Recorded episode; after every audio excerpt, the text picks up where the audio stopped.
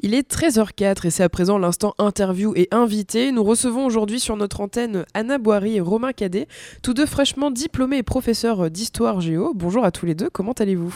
Bonjour, bah écoute, ça va très bien en vacances, on en profite un petit peu quand même. Ouais, ça va très bien aussi les vacances, ça fait du bien. Et oui, c'est vrai que c'est les vacances de la Toussaint de cette première période euh, scolaire. Alors pourquoi vous êtes ici aujourd'hui? Tout simplement pour aborder le métier de prof. On en parle souvent ces derniers temps, pas toujours en bien d'ailleurs. L'actualité défraie également euh, la chronique. Les professeurs sont devenus des cibles, les profs sont mal payés, les profs sont embêtés, il manque des profs. Bref, le métier de prof est en crise et pourtant vous, Anna et Romain, vous avez décidé de vous lancer dans l'aventure du CAPES et de professeur. D'ailleurs, première question avant de, de parler plus en détail de ce métier est-ce que vous pouvez nous parler de, votre parcours d'avant le CAPES? Vas-y, vas-y, Romain. Ben, moi, du coup, j'ai passé, euh, j'ai fait une licence d'histoire. Alors, avant, j'avais fait un an euh, de licence, de licence enfin, la première année de licence AES à, à l'université de Montesquieu en face. après, j'ai fait tout mon parcours d'histoire à, à l'université Bordeaux-Montaigne, donc euh, licence, avec une option histoire géo en L3. Euh, et un master de recherche en histoire politique contemporaine. Et après, bah, l'année dernière, donc j'ai fait une prépa CAPES pour euh, me préparer au concours que j'ai eu et du coup, euh, me voilà maintenant prof. Et Anna? Euh, bah, du coup, en fait, sensiblement le même, euh, le même programme. Euh, j'ai fait une, première année de licence de Sciences Po à Montpellier, que j'ai arrêté pour après refaire de l'histoire, parce que ça m'avait toujours plu, en fait, faire l'histoire, et je voyais pas trop où j'allais avec ma licence de Sciences Po. donc, bah, en fait, voilà, L1, L2, L3, histoire géo, parce que je pense qu'à partir de la L3, on commence un petit peu à se diriger vers bah, les métiers de l'enseignement. Et c'est vrai que faire de l'histoire constamment sans faire une remise à niveau en géo, euh, ça pose quand même problème puisqu'on enseigne les deux matières euh, au final. Et puis euh, idem, master, master recherche en histoire moderne par contre pour moi et prépa CAPES. Et on a obtenu tous les deux donc le CAPES en juin.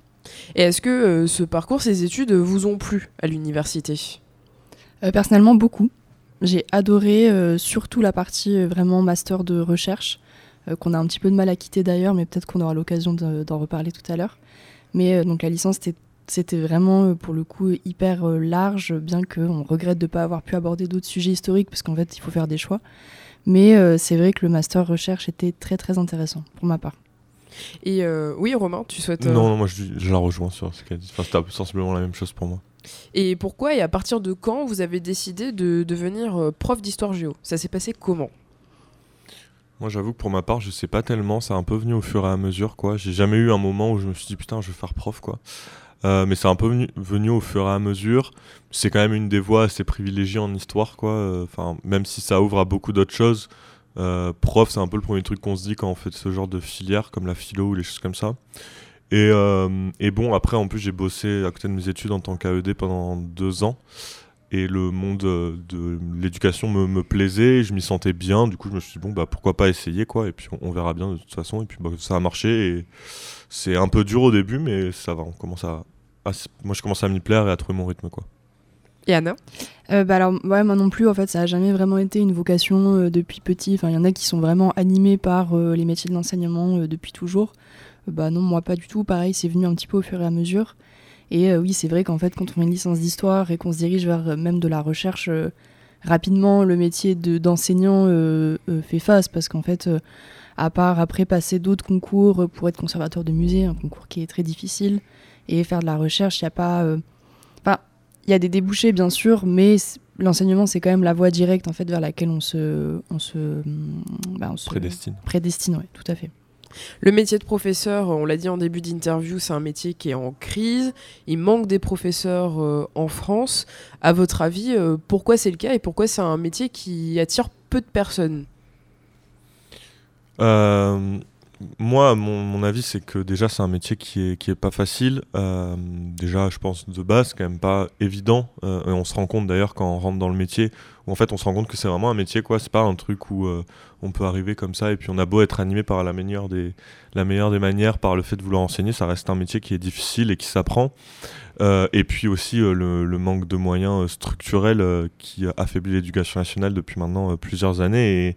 Et, on, le ressent, le manque de moyens dans les, dans les cours, les, les, classes surchargées, les élèves qui, sont, qui auraient besoin d'être suivis qui ne le sont pas. Enfin, disons que c'est l'addition de plein de petites choses comme ça qui font qu'à terme, on arrive à quelque chose où c'est compliqué euh, de faire d'enseigner. et donc, c'est, je pense, en partie aussi pour ça qu'il y a une, une baisse du nombre de candidats. et puis aussi maintenant parce que c'est plus simple finalement d'être prof sans avoir passé le CAPES en postulant à des offres d'emploi, mm. plus que à s'embêter finalement, pour pas être plus vulgaire, à passer un concours qui est difficile, qui psychologiquement est, pas facile à, à, réaliser, où il y a peu de débouchés et où finalement, sensiblement, on arrive à peu près au même débouché après. quoi. Et toi, Anna, ton, ton avis, ton opinion ah bah, Mon opinion, elle rejoint, euh, elle rejoint euh, celle de Romain, si ce n'est qu'en plus, je pourrais peut-être rajouter le fait que c'est euh, un métier qui est malheureusement assez déprécié en fait en société, puisque on pense tout de suite vacances. Enfin, D'ailleurs, c'est la première chose qu'on a dit quand tu nous as demandé comment ça allait. Mais d'un autre côté, en fait, c'était tellement intense ces premières semaines qu'on est très content d'être en vacances et ça, c'est des choses qui quittent pas en fait les profs qui ont beaucoup plus d'ancienneté. Et voilà, enfin tout, ça, ça participe d'un métier qui est pas très bien vu. Euh, alors que ben, c'est un métier difficile qui s'apprend et où il faut trouver sa posture, trouver son langage. C'est vraiment un métier compliqué euh, dans, les, ouais, dans sa posture, en fait, je dirais. Et justement, l'apprentissage, il est important euh, dans tout métier d'ailleurs. Euh, alors, euh, vous avez passé le CAPES, donc c'est le concours officiel pour être prof titulaire, pour expliquer un peu. Mm. quelle a été votre expérience du, du, CAPES? Comment vous l'avez vécu? Et est-ce qu'aujourd'hui, vous vous sentez bien formé, bien accompagné? Alors, euh, il faut savoir que nous, on a eu un parcours euh, donc master recherche où on a fait uniquement de la recherche en histoire euh, et pas du tout de pédagogie ou quoi que ce soit. Enfin là, c'est pas du tout quelque chose qui prépare. Enfin, dans de la méthode, oui, mais pas vraiment dans l'application en fait. Et pour ma part, le CAPES, l'année du CAPES, a été une année, je pense, la plus difficile de ma vie en termes de temps de travail, de bah, de, fatigue, euh, d'organisation, etc. Parce que tous les deux, on avait un taf à côté et euh, c'était vraiment compliqué par moment d'allier les deux. Et en fin de semaine, tous les deux, on était cramés, quoi. Et on était tous les jours à la BU à réviser, à faire des fiches, à machin, voilà. Donc c'est vrai que la préparation du CAPES, euh, ça a été une, belle année de fatigue. Au final, on l'a eu du premier coup et ça, on, peut souligner, je pense qu'on peut être assez fiers de nous. Mais après, dans ce qui est de la pratique, en fait, de la posture d'enseignement, bah, vu qu'on n'est pas passé par un master MEF qui est un peu plus professionnalisant en termes d'enseignement, euh, ça a été un peu compliqué parce qu'en fait on n'a pas eu vraiment de stage, on n'a pas eu euh, bah, tout ce qui fait en fait euh, d'avoir des premiers, des premiers pas en fait dans le métier. Donc on nous a lâché un petit peu comme ça, sans, sans expérience de terrain en fait. Et toi Romain, ton expérience avec le CAPES? Bah, sensiblement la même chose, étant donné en plus qu'on était dans le même groupe de travail, c'est-à-dire qu'on s'était formé un petit groupe de, de, quelques, de quelques amis étudiants qui, faisaient, qui, faisaient, qui préparaient le CAPES d'histoire géo aussi, et un ami qui préparait le CAPES de sport, qui n'a pas le nom de CAPES d'ailleurs, je sais plus le nom. mais C'est le CAPEPS. CAPEPS. Euh, bref, et, et, en fait, euh, c'était sensiblement la même chose, une année très dure. Euh, très compliquée. Moi, je sais que j'ai failli craquer, failli craquer en décembre où j'avais envie d'arrêter de, de, juste faire autre chose de mon année. Et bon, le fait est que, euh, que le fait de travailler en groupe n'empêche, ça aide à se motiver aussi mm. les uns les autres et que ça, ça m'a permis aussi de remonter. Et finalement, j'ai bien fait parce que du coup, je l'ai obtenu. Euh, et puis. Euh, et puis moi aussi, pour ma part, il y avait aussi tout ce qui a pu se passer à côté dans la société, le mouvement contre la réforme des retraites qui me touchait énormément et auquel j'ai pas pu m'investir comme je le voulais à cause finalement où à un moment il faut quand même choisir entre réussir un concours qui prédestine probablement ce que tu vas faire plus tard et un mouvement. Euh, donc ça, ça a beaucoup joué aussi sur le moral, mais, mais bon, on y arrivait. Mais c'était une année où moi aussi, c'était une, des années les plus dures de ma vie, quoi. En, termes, en tout cas, en termes scolaires, c'était très compliqué, quoi. Et euh, quelle est l'utilité du CAPES? Est-ce que c'est de former des profs avec euh, beaucoup de connaissances? Est-ce que c'est pour euh, vérifier les qualités intellectuelles du futur professeur? Vous, vous l'avez ressenti comment? À quoi ça sert en fait de passer le CAPES?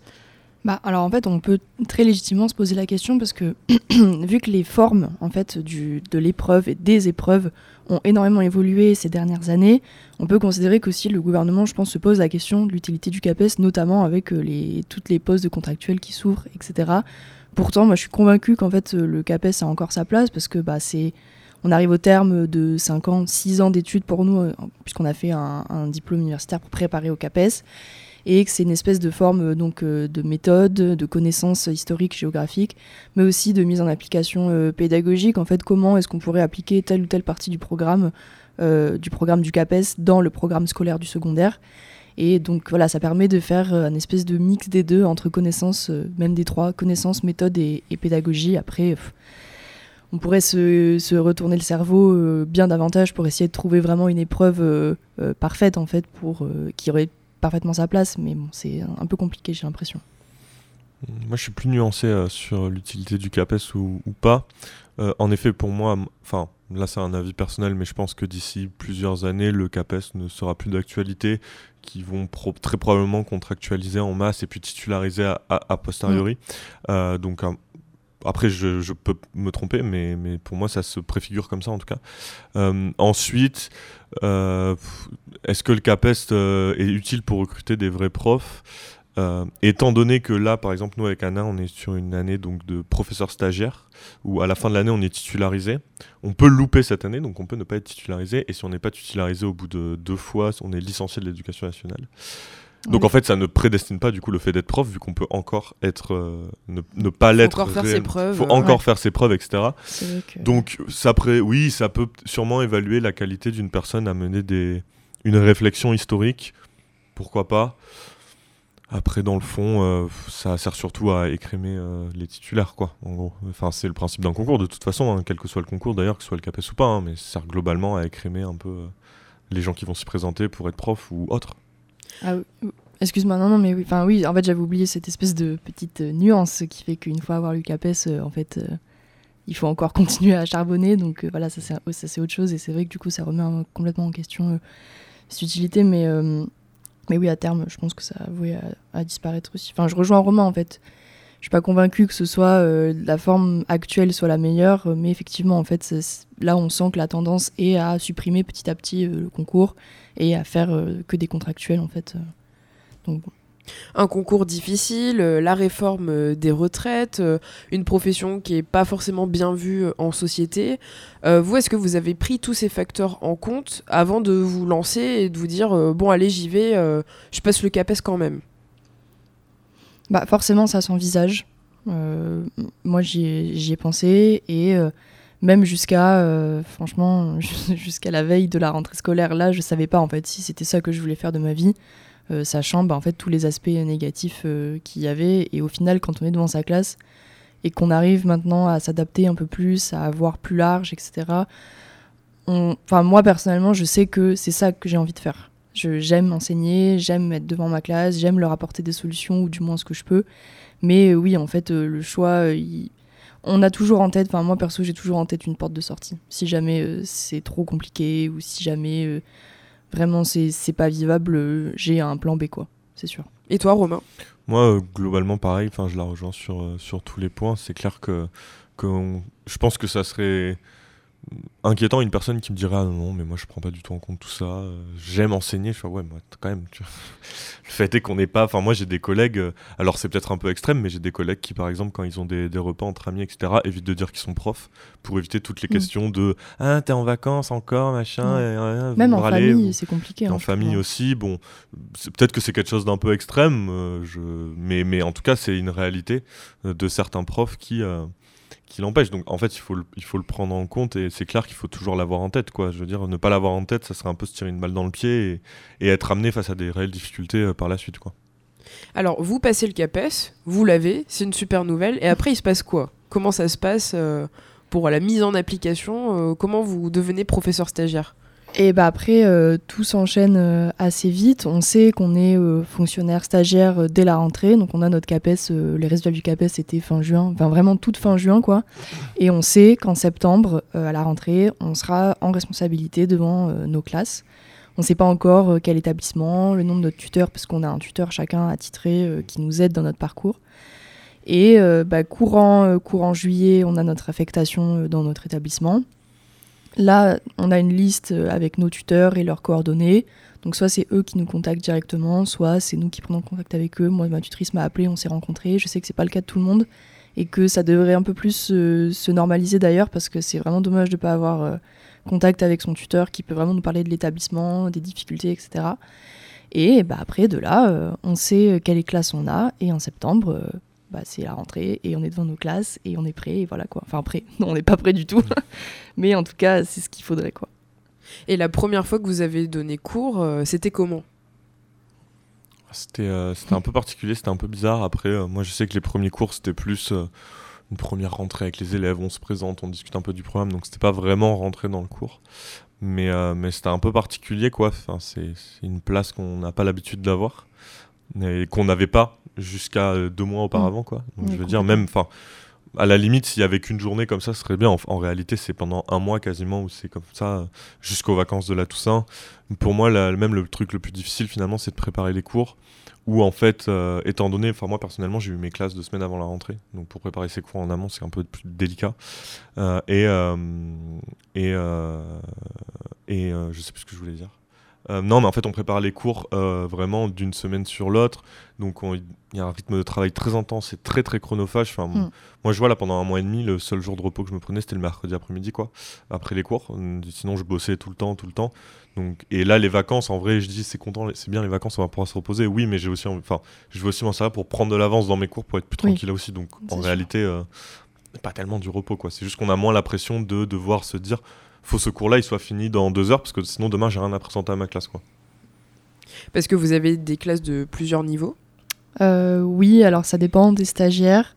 Euh, moi, j'ai deux classes de quatrième et une classe de sixième, par exemple. Moi, j'ai deux classes de seconde et deux classes de première. Donc ça demande aussi de connaître différents programmes, Oui. de s'adapter, d'adapter euh, les progressions. Mhm. Et d'ailleurs, euh, au niveau de ce qui est enseigné aujourd'hui en 2023, euh, vous, quel regard vous portez sur euh, ces programmes qui... Est-ce que ça vous a imposé? Est-ce que vous, vous pouvez adapter? Quelles sont vos libertés aussi pédagogiques dans tout ça? Moi, personnellement, euh, en fait, j'ai l'impression de m'être même pas posé la question. Enfin, en fait, j'applique le programme, euh, je j'essaie de faire au mieux euh, par rapport à ce qui est noté donc dans les BO, sur Eduscol, enfin sur toutes les ressources qu'on a.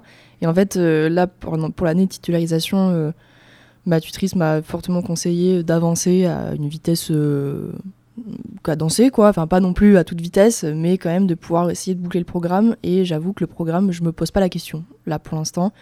Juste, euh, j'applique. Et je pense que là, pendant les vacances, ça permet aussi de réfléchir et de proposer autre chose. Mais on a des libertés euh, pédagogiques, hein, bien entendu. On n'est pas obligé de l'appliquer à la lettre. Mais pour l'instant, j'avouerai que c'est plus facile, en fait, d'appliquer ce qui est demandé parce que on n'a tellement pas le temps de préparer, de prévoir des activités, de la différenciation, etc., etc., que bah en fait, euh, on cherche pas quelque chose de différent, mais juste on fait ce qui fonctionne et puis euh, et puis on verra pour la suite, quoi. Et Romain Ouais, moi je la, je la rejoins. Après, bon, entre collège et lycée, de fait, euh, c'est assez différent. Mais, euh, mais oui, je la rejoins sur le fait qu'en fait, on n'a pas le temps de, de- d'imaginer, de, en fait, de construire vraiment un cours. Parce qu'on peut faire ça. Enfin, moi, je l'ai déjà fait pour une de mes classes, de construire un cours sans me baser sur les manuels, etc. Mais en suivant quand même des consignes euh, donc, de programme euh, ministériel. Et c'est tout à fait possible d'avoir une liberté pédagogique de ton là-dessus, etc. Mm. Euh, nous, par exemple, au lycée. Euh, le programme, on a des points de passage à, à suivre. Alors, je crois que c'est la même chose au collège. si Non. il n'y a pas de points de passage. Il n'y a pas de point Ok. de passage. Donc, bon, au lycée, on a des points de passage, c'est-à-dire des, des choses très précises qu'il faut avoir absolument abordées avec les élèves. Alors, ça peut être euh, en parler pendant 10 minutes ou en parler pendant une heure de cours. Mais en tout cas, il faut qu'ils l'aient marqué dans leur cahier et qu'ils le connaissent. Euh, et à côté de ça, on a aussi des sujets d'études au choix. Par exemple, euh, par exemple, en première, pour la Révolution française, ça va être soit d'étudier euh, les conquêtes napoléoniennes, soit d'étudier euh, la, révo- la Révolution française en 1793. Alors c'est la, la période de la terreur. Donc c'est très précis et ça c'est au choix, le libre choix de l'enseignant. On n'a pas le temps de faire les deux de toute façon, donc euh, il y a une certaine liberté, mais après en effet il y a des points obligatoires à faire avec les élèves. Quoi. Et justement, en parlant de choix, est-ce que vous avez eu le choix pour euh, les, les classes que vous enseignez? Est-ce que vous pouvez choisir entre collège-lycée Euh, Comment ça se passe l'affectation? Le seul choix qu'on a pu faire, c'est un choix d'académie, en fait, donc euh, Académie de Bordeaux, et d'un un vœu intra-académique où on pouvait faire euh, la ville, euh, un peu sa ville précise, Même quoi. pas la ville, c'est la zone plus. Oui, enfin, c'était présenté sous forme de ville, il y avait Blaye, euh, Libourne, euh, Bordeaux, etc., etc., Ouais. mais oui, voilà, après, du coup, c'est plutôt en zone. zone. Mais enfin, c'est le seul choix qu'on a eu après collège, lycée, niveau. Après, a- tu, reçois, tu reçois juste un mail de- du rectorat qui te dit ah, félicitations, vous êtes, vous êtes affecté à tel établissement. Et, Et puis après, il faut euh, attendre que l'établissement. Et en plus, cette affectation, généralement, ils te la donnent mi-juillet, donc la période où les établissements scolaires euh, ferment pour un mois de vacances. Donc ça veut dire que tu n'as pas, tes- t'as pas tes classes avant euh, mi-août, quoi, Voilà. généralement. Et il y a une rumeur qui dit que les jeunes professeurs, euh, une fois titularisés, sont envoyés dans le 93. Est-ce que cette rumeur est vraie?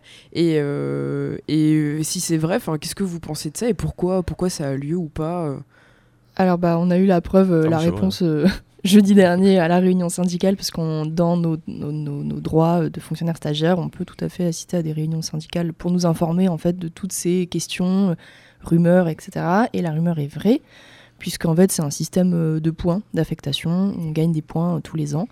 Et euh, quand tu es fonctionnaire stagiaire, que avant tu n'as pas travaillé dans l'éducation nationale, tu pars avec un quota de points qui est faible, très faible, et où les académies en fait où les, dans lesquelles tu peux aller, c'est oui, c'est l'Île-de-France, euh, Versailles, Créteil. Les Et, Hauts-de-France euh, aussi. les Hauts-de-France. Lille, euh, je cherche beaucoup. Donc il y a une hiérarchisation du pire au meilleur. Mm, Donc c'est pas vraiment ça. Je euh, crois que c'est plus une question d'offre et de demande. Ouais, je pense, Parce qu'en fait, euh, Il y a un gros besoin sur l'île de France. euh, l'Île de Tout à France, fait. et sauf que en fait, les, du coup, les, les profs qui sont là depuis longtemps ne- n'y vont pas. Ouais, Bon, il y en a qui restent. hein, on peut- il y en a on peut qui pas- Il y en restent. a qui restent toute leur carrière en, en banlieue parisienne, etc., en Ile-de-France, et qui sont très bien. Euh, mais il y en a surtout qui partent, quoi. À un Mm. moment, quand ils ont assez de points, ils partent dans le sud. D'ailleurs, euh, c'est très facile. hein, les zones qui sont les plus, euh, les plus demandées, et donc où, il y a, où il faut attendre longtemps avant d'y aller, c'est euh, la côte atlantique et euh, la côte sud de la méditerranéenne, quoi. France, euh. De la France, en gros. Euh, et sinon, après, les campagnes sont beaucoup demandées aussi, je pense, pour les profs qui veulent vivre en famille tranquille. Mm. Et du coup, bah, en fait, en fait, c'est pas, c'est pas officiel. Ah, vous devez faire à Paris, mais, mais en fait, il faut fait, les on n'a pas le choix, quoi. Ah, Ouais, c'est surtout qu'on n'a même, pas euh, vraiment le choix, quoi. Oui, voilà, c'est même très probable. C'est évidemment, ça dépend de ton parcours de vie. Si t'es déjà euh, euh, parent, euh, paxé, t'as déjà une situation, bon bah voilà, là ça aug- t'augmente de points. Mais euh, sinon, oui, quand t'es un, un fonctionnaire stagiaire euh, classique, je dirais, euh, oui, c'est c'est très très probable d'aller dans des zones, enfin au moins dans le nord de la France, quoi, dans la zone nord. Et ça, est-ce que vous y êtes préparé? Est-ce que ça vous dérange? Absolument, moi personnellement, ça me dérange pas tant. Parce que en fait, bah, c'est tout simplement une nouvelle vie. En fait, on s'y prépare. En fait, dès qu'on sait qu'on va passer le CAPES, euh, bah, Oui. on- de fait, on, on commence déjà à se dire bon bah voilà, ce sera l'occasion d'autres choses, de partir, euh, de vivre d'autres aventures. Et après, il faut savoir que les établissements en Ile-de-France, euh, donc en REP, REP+, pour la plupart, ce sont des établissements qui ont des équipes très dynamiques, avec euh, beaucoup de choses qui sont mises en place. Donc c'est, je pense que c'est assez enrichissant, en fait, en termes d'expérience professionnelle.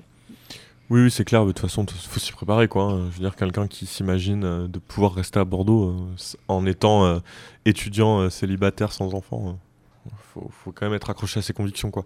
Mais non non, faut s'y préparer. Moi je, moi, enfin je rejoins Anna, c'est un changement de vie etc. Et d'autant plus qu'en fait un des avantages c'est que comme ils envoient tous les jeunes profs là-bas, c'est des équipes pédagogiques qui sont extrêmement jeunes. Et en fait du coup on se retrouve avec des gens de notre âge à peu près, donc c'est Ouais. aussi euh, même socialement c'est c'est assez intéressant dans ce sens-là quoi. Puis ça permet aussi de se faire la main, de rencontrer Mm. différents, euh, différents élèves, différents publics. Ouais, tout à fait. Et euh, chaque année, on entend que le niveau scolaire euh, dégringole, que ça ne va plus, que le bac a un faible niveau. Euh, vous qui êtes dans le milieu de l'éducation, est-ce que vous constatez que le niveau scolaire est mauvais ou bien ça manque de nuances?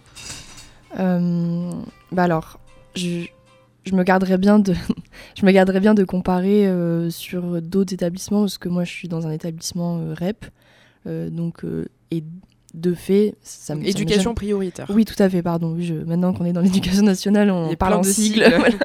C'est ça. Donc oui, en, oui, en, en réseau d'éducation prioritaire, où euh, du coup le niveau euh, scolaire des élèves est de fait euh, faible, en fait, on va pas, on va pas se le cacher. Donc en fait, j'ai un peu de mal à comparer avec d'autres établissements. Juste moi, je m'adapte au niveau de mes élèves, et puis, et puis voilà quoi. Donc j'avoue que je peux pas trop comparer, non. Moi, pour ma part, euh, un peu pareil. Moi, je suis pas en rep, hein, mais, euh, mais euh, de dire que le, le niveau a baissé ou pas, en vrai, j'en sais pas grand-chose.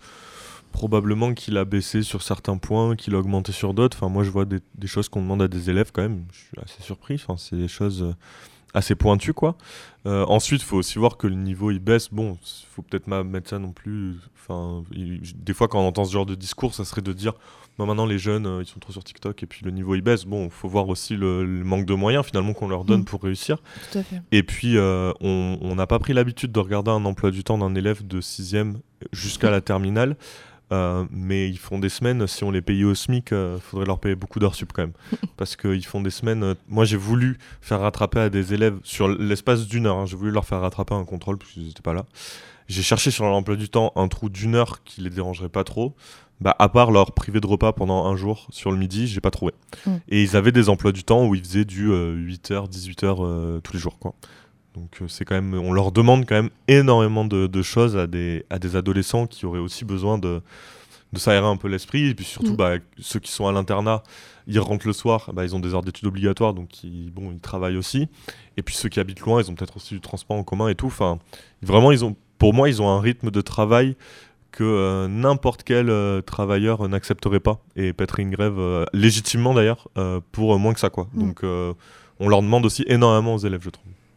Un sujet qui revient souvent aussi en ce qui concerne la carrière de professeur, c'est le salaire. En France, les profs sont mal payés, plus mal payés que dans d'autres pays de l'Union européenne, par exemple l'Allemagne euh, les pays du Nord, euh, etc. Euh, on a parlé de revalorisation dernièrement dans l'actualité. Est-ce que ça aussi, c'est une rumeur? Est-ce que c'est avéré? Est-ce qu'aujourd'hui, les profs sont mieux payés, voire bien payés? Alors, avant d'être bien payé, bah là pareil, on l'a vu à la réunion syndicale le jeudi, avant d'être bien payé, il faut attendre un, certain temps, voire même très très longtemps. La fin de carrière. La fin de carrière, en fait. Tout à fait. Et non, en fait, je trouve qu'avec le niveau d'études et le travail euh, abattu, euh, il y, a, encore, y a encore euh, un, gros, gros pas en avant à faire. Hein. Ça, c'est sûr. Mais en fait, c'est là qu'on voit totalement où est la priorité en fait, de l'État. Enfin, quand on paye à niveau d'études supérieures égales quelqu'un à plus de 3000, 3500, et les profs. Enfin, moi, personnellement, j'ai pas de problème à dire mon salaire actuellement. Je suis à 1006. Moi, je suis à 1180. Ouais, moi, j'ai 100 euros de plus parce que du coup, j'ai la prime, euh, j'ai la prime euh, éducation prioritaire. De moitié, parce que je suis stagiaire quand même, faut pas non plus déconner. Et, euh, et en fait, je sais que je vais pas augmenter de salaire en étant titularisé énormément. En fait, je vais prendre 200 euros, un truc comme ça. Ouais. Quand c'est à 2000 net, il me semble. Ouais. Et ça va rester comme ça un long moment, quoi. Donc, ouais, c'est un peu dans les périodes d'inflation actuelles, en plus, c'est un peu rush quand même. Ouais, voilà. c'est pas pour ça que tu finis pas la fin de mois en étant un peu sur la paille, quoi. Donc, euh, bon. Et justement, l'éducation nationale, euh, elle est souvent euh, critiquée. Est-ce que vous sentez que, euh, bon, ça fait pas longtemps que vous êtes dans ce corps, mais est-ce que vous sentez qu'il peut y avoir un, dialogue ou une écoute par rapport aux besoins des professeurs, des élèves, ou bien le dialogue est rompu, il y a juste, bon, on vous donne le programme, l'école c'est comme ça, l'institution c'est comme ça, et vous vous débrouillez? Je pense qu'il y a beaucoup de c'est comme ça. Après, euh, voilà, enfin comme tu l'as dit, euh, moi personnellement, mon expérience, elle est toute, euh, toute neuve et je m'adresse pas vraiment à l'éducation nationale quand je veux un interlocuteur. Je m'adresse à mon chef d'établissement, qui pour le coup est un, une très bonne, une très bonne interlocutrice en fait pour mes questions, etc. je parle avec ma tutrice, je parle avec mes collègues, mais sinon en termes, enfin je, je, vais pas plus haut quoi. Et pour l'instant, j'ai pas eu besoin d'avoir de, de dialogue avec eux, donc pour le coup, je peux pas dire. Oui, je rejoins Anna et puis euh, sur les, les relations entre le corps enseignant et puis bon les ministères etc. Je, je pense que je vais pas trop me prononcer. J'ai quand même envie d'être titularisé à la fin de l'année. oui. si jamais il y a des gens qui écoutent euh, cette interview, mais j'en pense pas moi. Et euh, justement récemment dans l'actualité, il y a un professeur d'histoire géo qui a été assassiné. Lettre de lettres, oui, pardon. et cet événement a défrayé la chronique. On en a beaucoup parlé euh, médiatiquement. C'est pas la, la, première fois qu'un professeur, euh, malheureusement, est assassiné dans ces circonstances. Euh, est-ce que vous, vous vous sentez visé en tant que prof ou vous voyez ça quand même plutôt de loin? Est-ce que ça vous fait peur? Comment vous vous situez par rapport à, à cette actu? Non, peur, non. Enfin, évidemment, ça, moi, ça m'a marqué le jour où c'est arrivé tu te dis merde, je suis quand même pas assez payé pour, euh, pour ces conneries quoi. Mais, euh, mais bon, moi j'en ai discuté beaucoup avec mes élèves qui en fait étaient beaucoup plein de questions et, euh, et en leur expliquant, je leur ai dit écoutez, c'est normal d'avoir peur dans ces moments-là, ce serait légitime. Mais je pense aussi ce qu'il faut voir, c'est qu'on a un pays où finalement c'est des, des, épiphénomènes. Enfin, quand on, analyse plus globalement comparé à d'autres pays, on prend juste les États-Unis où il y a, je sais pas, 2-3 fusillades par jour dans des bahuts qui font beaucoup plus de morts que ça déjà.